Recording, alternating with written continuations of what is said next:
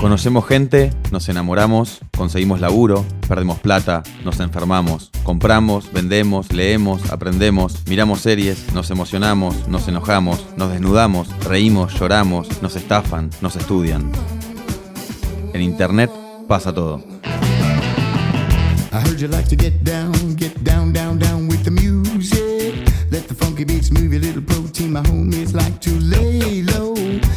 I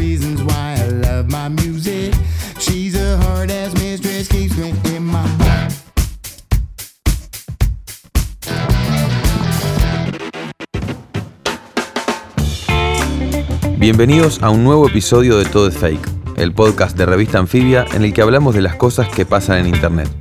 Mi nombre es Tomás Pérez Bisón y en este capítulo vamos a hablar de adicciones a la tecnología.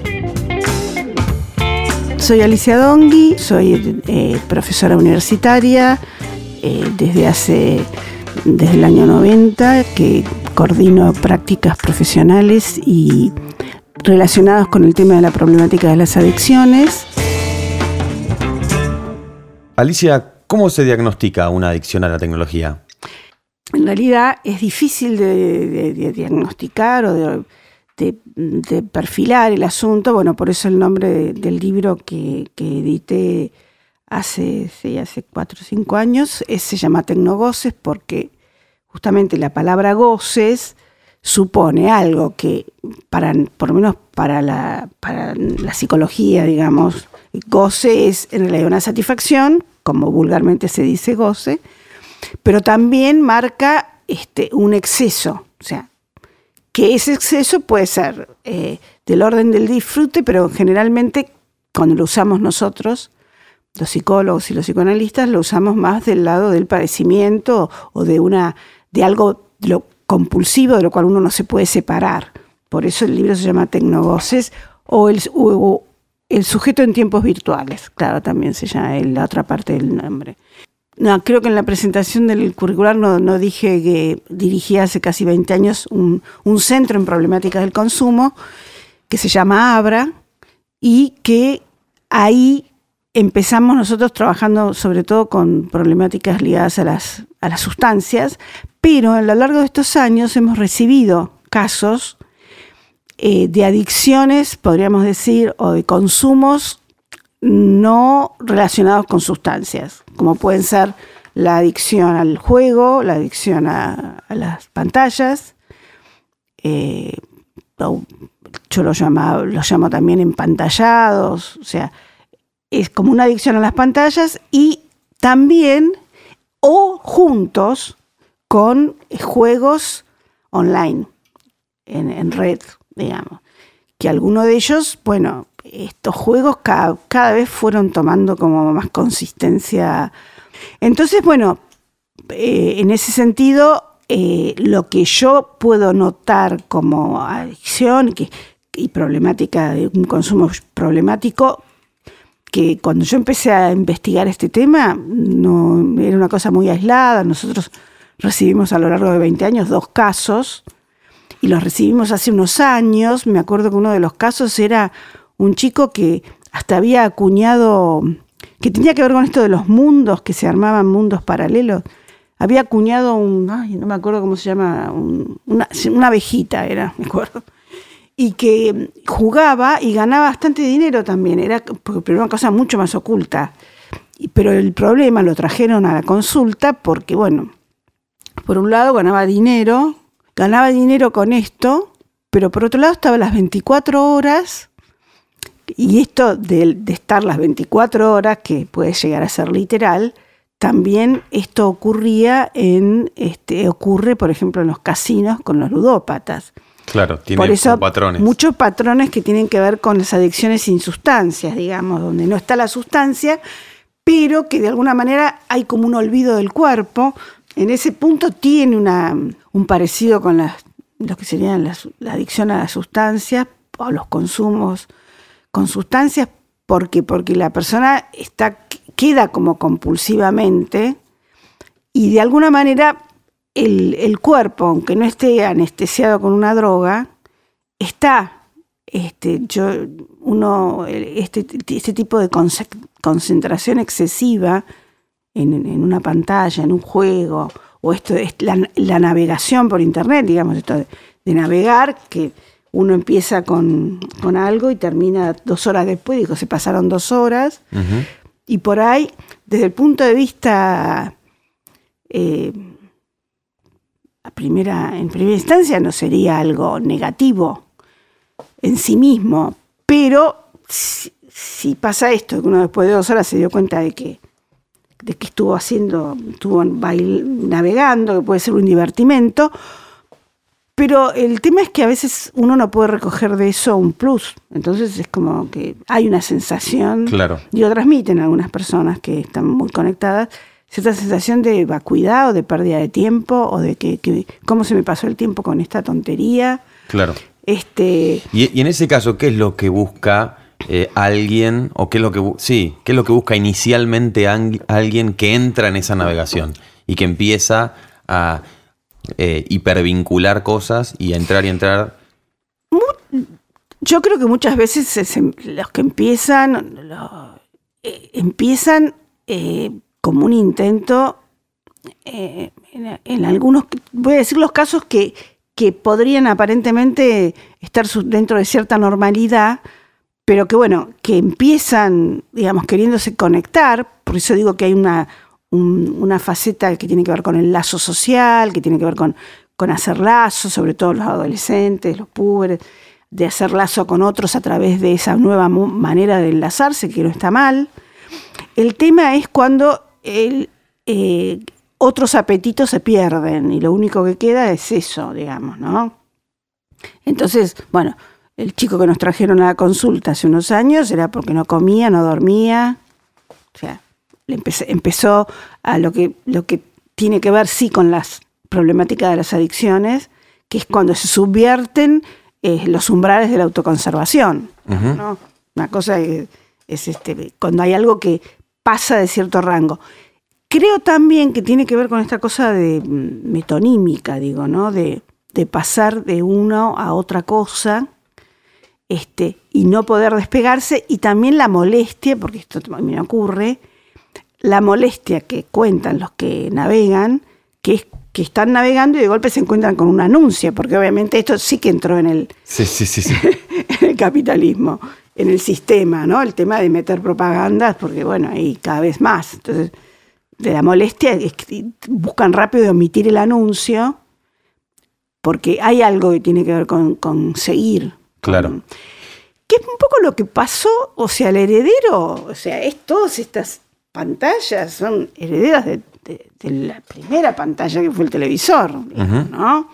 Este, lo que pasa que el televisor, cuando comenzó el televisor, era una pantalla que estaba acotada por, por el mismo funcionamiento. O sea que había determinadas horas del día. Incluso había determinadas horas del día que se daban determinadas cosas. Entonces uno esperaba ese momento. Había como una dimensión más deseante, más ligada al deseo. Bueno, espero la novela de las 21 horas. ¿Y ahora cómo juega ese deseo? Y ahora eso justamente lo que hace que se subvierta esta dimensión que tiene que ver con el deseo es justamente que es algo que está disponible a toda hora. Entonces está disponible a toda hora y está muy eh, al, manejo y a la manipulación del propio sujeto. Y ahí es donde, mientras esté, mientras algo desde el exterior normativice, este, estamos en el campo del deseo, incluso estamos este, mucho más protegidos. Claro. Eh, y porque bueno, si vos podés entrar en un ratito, bueno, sabés que eh, es como un descanso. El problema de las tecnologías hoy es la continuidad. Claro, eso te iba a decir, yo no soy psicoanalista ni mucho menos, mm. pero digo, eh, esta cosa de un deseo permanente y que todo el tiempo es insatisfecho, no es un deseo. No, no, claro que no es. No, no, no promueve el deseo porque no se puede insatisfacer, al revés. Claro. O sea, como no se puede insatisfacer, porque está siempre para ser satisfecho, nunca hay, eh, nunca te quedas con las ganas. eso, exacto. Como no te quedas con las ganas, es que ahí es donde empieza el problema. Este, por eso, una de las cosas que dicen es, bueno, eh, es, ciertas reglamentaciones que pueden parecer absurdas, pero que me parecen muy lógicas, cuando dicen, bueno, en el colegio, en los colegios, que los celulares se dejen afuera. este, mi hijo va a un colegio progre de estos eh, Pellegrini, y bueno, en la clase se dejan todos los celulares en una caja Claro. y cuando vuelve el recreo se lo saca. Bueno, eso, esa normativa me parece que está buenísima, porque primero que no, no tienen, eh, está, está puesta desde afuera. Mientras no sea una ley tirana, la ley ordena siempre. Claro. Hace que no tenga más ganas. Exacto. ¿Y Este cómo se trata eh, a estos casos? ¿no? Porque vos hacías capaz referencia a- al cigarrillo, alcohol o a drogas o a, o a otro tipo de consumos. Digo, ahí generalmente las, las terapias apuntan a abandonar eso. En cambio, eh, en un mundo tan tecnologizado como el de ahora, en el que vos trabajás con la tecnología, socializás con la tecnología, ¿cómo se trata una adicción de estas? Bueno, imagínate que es parecido al alcoholismo, te cuento. Porque el alcohol también. Vos, ¿Cómo curás a una, a una persona de algo que, que está en la mesa de. puede estar en la mesa cotidiana, como en la mesa de un bar? Este, la problemática de los que consumen mucho y no pueden despegarse de eso también es eh, que cómo hago porque está por todos lados. Este, pero bueno, ahí uno puede ponerle un matiz más negativo. Pero en el caso de las pantallas, sí. Eh, yo creo que es, el gran- es la gran, es la adicción que, que se viene sin, sin duda, porque, porque no es algo que, de que, que uno, que hace, que el exterior te lo te haga desprender. O sea, no, nada- no hay a las cero, a las ocho por lo menos, no. Y en, y en algunas, en algunos países o ciudades ya hay centros, pero imaginás eh, centros de recuperación de adictos a la tecnología y Sí. excluidos de las pantallas o, o con un Y- tiempo y sí. diario. Y sí, yo no, no, no veo un futuro, digamos, sabemos que nosotros siempre venimos, venimos de, demorados, lo digo en, el, en un sentido, en todos los sentidos, venimos más atrasados, digo, no, quiero darle una connotación negativa a este atraso, digamos. Este, al contrario, me parece que bueno, que, que cuanto más demore en instalarse, mejor, pero Claro, sí, vamos sí, sí. hacia eso, digamos. Vamos hacia Japón, hacia... Y vamos hacia, bueno, ahora está pasando que, que la- esto de la pérdida, de- que es lo que a mí más me importa de este tema, que es la pérdida de los umbrales de autoconservación, es esta gente que cruza la calle sin mirar en el celular. Vamos, hay algo, hay algo loco ahí ya. O sea, que es como que estás en otro mundo. O sea, esta cosa de, de eh, que funciona como, como adi- adictivo, este, porque, bueno, los celulares este, son la prolongación de la mano. Yo estoy todo el día viendo a ver si el celular lo tengo acá, si no se me cayó, si no me lo robaron. Hay como una cosa este, con, el, con tener el celular encima.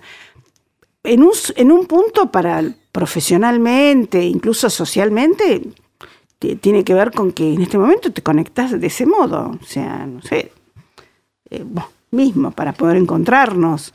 O sea, hay, es como que el celular, eh, sobre todo el celular eh, y la computadora, eh, lo que pasa es que cada vez más los celulares son computadoras. Entonces cada vez más vos tenés eso todo el tiempo, porque si vos tenés la computadora, eh, aunque tengas una notebook, eh, este, la tenés que abrir, tenés que sentarte en un lugar especial para abrirla. Ahora el celular lo tenés en la mano, lo tenés en el colectivo, lo tenés en todos lados. O sea que hay un- una dimensión de esta cosa de, de tenerlo todo el tiempo y a mano, y sí, es un distractor enorme. Es un distractor enorme. Y, y yendo un poquito más allá, quizás eh, la respuesta sea un poco abstracta o conceptual. ¿La culpa es del celular? ¿Es de la tecnología? ¿O, No, no, no, digamos. Los objetos están para que uno los use o, o no los use. Eh, está, en, la, eh, en los objetos, no está.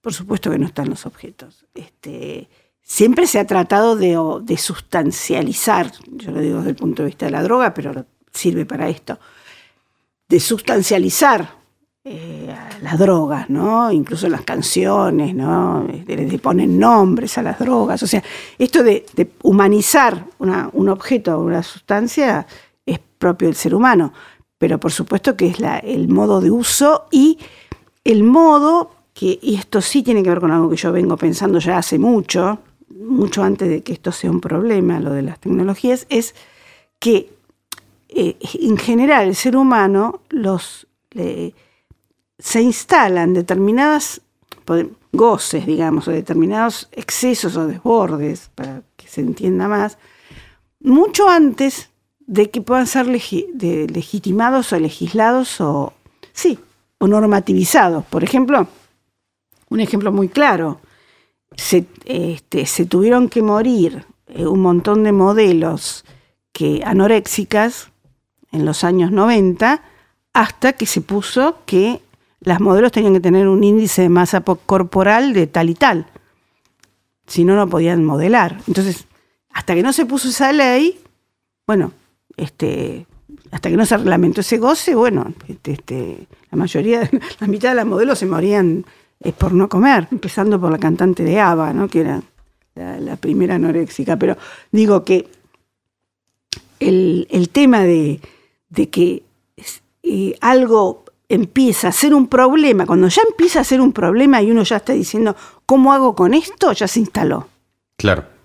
Y esto lo, bueno, en el, en el tema de los chicos y la adicción a las tecnologías, yo lo que noto en, en, este momento no son directamente consultas por adicción a las tecnologías, pero, pero vienen al lado. O sea, vienen por otra cosa, vienen porque el chico este, está, está la, madre desesperada porque fuma porro, por ejemplo. Pero el pibe, uno averiguando un poquito, no es que fuma porro solamente, fuma un poco de porro, pero fuma porro mientras está conectado con los amigos, hacen torneos a ver quién fuma más, quién toma más, alcohol. O sea, viene muy... Eh, lo mismo pasa con, con, las adicciones sin sustancias como la ludopatía. Alguien que va a jugar a la maquinita también tiene la base, el vaso de whisky digamos. Bueno, entonces eh, no es una adicción que venga sola, cuando viene como adicción, digamos. Por otro lado, también eh, ahora está todo, por ejemplo, una cosa que, se, que este, se está normativizando no hace mucho, pero que se, se, fue instalando es la, la adicción a, las, a la pornografía. Este, me invitaron a una charla que voy a dar sobre porno consumo, le pusimos. Estoy investigando eso porque también está pasando lo mismo con eso. Por ahí, este, ver imágenes pornográficas, que yo, se transformó en, una cierta adicción y hasta en un delito. Fíjate, ahora se está tratando de, normativizar el grooming, que, ese es otro tema también, que es otra secuela, otro efecto del de la cuestión del apego tecnológico, porque las víctimas caen justamente por eh, conectarse de ese modo. Claro, y con, lo de la sexualidad eh, es muy interesante, sobre todo, hace un ratito hablábamos de, sociedades como la japonesa o quizás asiáticas donde la tecnología ligada al sexo está todo el tiempo, donde la mm. gente, no sé, las tasas de sexo entre humanos en Japón es cada vez menor, sin embargo las experiencias virtuales o, en sexo cada vez son, mayores. Sí, sí, además, bueno, más en Japón, que, que sí es el como la expresión del individualismo, ¿no? Ya desde hace mucho tiempo. Entonces ahí todavía más. Pero sí, ese es el peligro, que empiecen la, que suplante la tecnología, el, el, encuentro, por muchas razones, porque, porque digamos, en un primer momento alivia de la angustia. O sea, con, con, el, con la sustancia uno puede hacerle mal, puede hacerle mal una pantalla, puede hacerle esto que decíamos, perder ciertos este, carriles de la autoconservación, pero no deja de ser algo que uno maneja, que uno tiene la idea que maneja. Distinto es el encuentro con otro ser humano. Ahí uno no sabe, no sabe lo que quiere el otro. Claro. Nosotros decimos, no sabe, no sabe qué quiere el otro y ahí está la angustia. Entonces, se calma la angustia porque hay encuentro, pero no hay compromiso, no hay implicación subjetiva, le decimos nosotros a eso. No hay, no hay conflictos mayores. No hay conflicto, no hay implicación, uno entra y sale. Este, sí, ya hay películas con ese tema, sí, el desencuentro y este, sí, sí, el alivio a partir de, pero eso también pasa con las adicciones a las sustancias. Pero el tema de las pantallas es que es algo que está mucho más incorporado. Claro, eso te iba a decir, está muy incorporado. Vos ponías un ejemplo de, de, chicos, ¿no? Entonces vos decís, no sé, eh, querés tratar de tratar a, a, un hijo o tratar de darle recomendaciones a un hijo o una hija que está mucho frente a la computadora, jugando, lo que fuera. Pero después tenés que jugar a los jueguitos de repente se está convirtiendo en una profesión, se profesionaliza y también que sus padres también están usando todo el tiempo el teléfono. Entonces, ¿cómo haces para dar recomendaciones o, hacer, o tratar de que su hijo no sea un adicto a la tecnología cuando también el padre es adicto? Sí, bueno, y no se dio cuenta o no lo reconoce. no, no es que es un adicto, o sea, el chico puede ser adicto, el padre no. Pero el chico lo aprendió el padre, obvio. Claro. Sí, este, ahí hay, bueno, sí, es la vertiente identificatoria, no, no, es posible mucho intervenir sobre eso. Sí, si uno hace, si emprende, lo traen a, un hijo, o traen, como trajeron estos dos casos que los traían porque estaban preocupados, porque, por ejemplo, hay un caso que directamente eh, no, no repitió eh, el colegio, repitió porque no iba al colegio. Claro, pero no iba al colegio porque, bueno, supuestamente la abuela no lo podía despertar no lo podían despertar porque se había quedado toda la noche jugando, ¿no? Eh, ahí es donde faltó el hubo el problema, pero por ejemplo el chico mm, repetía y el padre, nosotros tratábamos de, ver un poco la problemática familiar atrás de esto y bueno, el padre se, conectaba también mucho, pero también el padre consumía, la madre consumía también sustancias, que a veces en un marco adictivo lo que se aprende no es tanto directamente, porque el padre tiene está todo el día con el celular, el chico está todo el día con el celular. Por ahí hay un comportamiento adictivo que el pibe lo toma para su objeto, que puede ser la, este, el celular o, la computadora. O sea, no necesariamente, por supuesto, si está todo el día el padre, también el hijo es muy factible. Pero muchas veces no es que el padre esté con, tanto con la tecnología, a veces el padre está, pero la conducta compulsiva es lo que se identifica. Por claro. Y, te hago una consulta. Em, acá nosotros estamos hablando generalmente de adicciones a pantallas. Ahora, ¿qué pasa con, con otros este, lugares donde está la tecnología?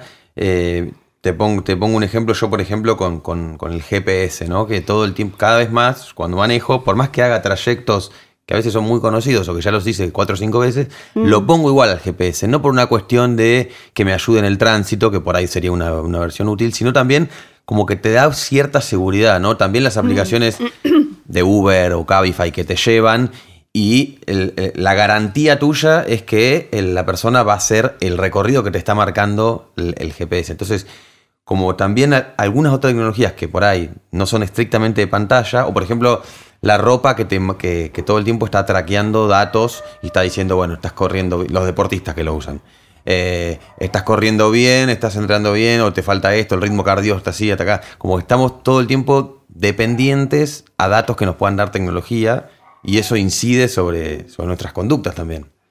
Bueno, porque está lo, de lo del GPS. Esto, por un lado, hay como una falsa sensación de seguridad, porque este, en realidad eh, es como que uno queda, que es lo que decíamos hace un rato, uno queda como eh, el objeto queda en el lugar del sujeto, o sea, uno queda a merced de ese objeto, como si ese objeto fuera alguien que nos manda a nosotros, no, nos manipula a nosotros cuando somos nosotros los, los que lo manipulamos o los manejamos. Pero sí hay una sensación de que ese, ese objeto nos da seguridad, si, nosotros lo manejamos. Pues digo que es una falsa seguridad. Este, eh, por otro lado, está la angustia, que yo he notado angustia frente a esto, que el celular no esté a la mano, que, por ejemplo, mm, el otro día me llamó la atención, porque bueno, voy, me levanto y digo, ah, no, tengo batería. Y me dice una amiga, pero te tenés que comprar ese aparatito que vos lo enchufás y tenés... Bueno, está bien, no importa, era tarde, le llego a casa y lo enchufo. Pero cuando yo me quedé pensando, cuando ella decía esto, de que bueno, que fíjate vos que para cada falta de objeto hay algo que lo, como una prótesis, ¿no? Porque ya vendría una cosita chiquitita que vos la llevas en el bolsillo para que nunca te quedes sin celular, digamos, ¿no? Este, como que, que eso es lo que yo noto como que se va instalando realmente una, una problemática con esto, porque bueno, ya cada, cada vez nunca puede faltar. Y la falta es lo que de alguna manera cuando a uno le falta, es que algo puede producir un deseo o puede producir ganas. hay algo de esto. Algo de cierto deseo insatisfecho, de poder quedarse con las ganas de algo, que por ahí tenga que ver con lo que mencionábamos recién del, encuentro, o sea, que, hay algo de, bueno, de, quedarse con las ganas de ver a alguien, distinto es tener una muñeca inflable, digo para pensarlo, pero que, en realidad ni siquiera es muñeca inflable, yo estoy re antigua con lo que digo, son imágenes, este, videos, este, pronto va a ser un cyborg, no sé, esto que estos hologramas, que en otro día vi una película que hablaba de los hologramas. O sea que, que eso, todo, todo lo que uno ve en las películas, seguro que va a ocurrir. No, no es que, no, ya ha ocurrido con, avances de la ciencia, así que ¿por qué no va a ocurrir con esto? Todo lo que están planteando en la película va a ocurrir. Claro. Bueno, Alicia, muchas gracias ah, por haber participado de, de Todo es Fake. Ah, bueno, bien. En revistaanfibia.com vas a encontrar más links y contenidos sobre los temas que discutimos en este capítulo. Escucha todos los episodios de Todo es Fake, el podcast de Revista Anfibia, en Spotify, Apple Podcast y en tu aplicación favorita. Mi nombre es Tomás Pérez Bisón y esto fue Todo es Fake.